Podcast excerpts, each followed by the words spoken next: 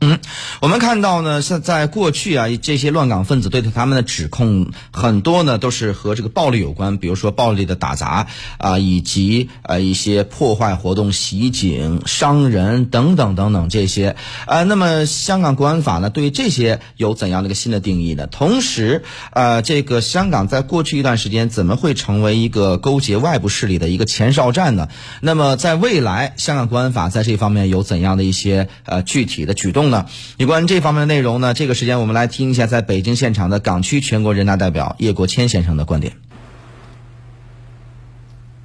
在过去了，就是因为我们在没有这个法律，所以我们香港的警察，我们的执一个执法的一个呃部门，他们就没有办法啊，对这些违法乱纪的啊，呃，对这些就是啊危害国家安全、危害。香港的社会稳定的人啊啊，不如做呃打一个呃呃建设的打打击，因为香港是个法治社会嘛，所以他每一每一个都都按照啊有关的法律啊，还有是我们的法庭啊，我们就是一个司法方面有也没有这方面的呃呃法律呃去让他们按照啊有关的进行检控，所以。所以我觉得这个法律呃呃呃呃呃通过以后啊，我们的香港总体社会就可以让我首先像让我们每一个市民都知道现在的有一个有一个这个国家安全法，每一个人如果犯了一个国国家安全法里面的有关的罪行，他们就要受到一个法律的一个呃呃呃制裁，还有是我们的执法对。的的的部门，他们也是可以很啊一个呃呃依法的进行有关的工作。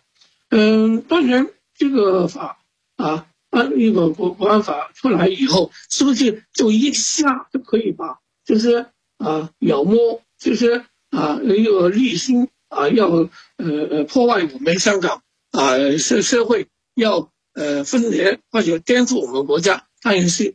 不不可能一下就可以啊呃呃解决，但是但是我相信在香港市民是他们都是啊守法的人啊，大多数人都是这样的，所以呃呃我也也有决心啊，我我也可以看到呃这个法出来以后，一定可以有很大的正式的力量，让呃一个呃呃不守法的人啊就是。呃，爆爆出，他们都知道，如果他继续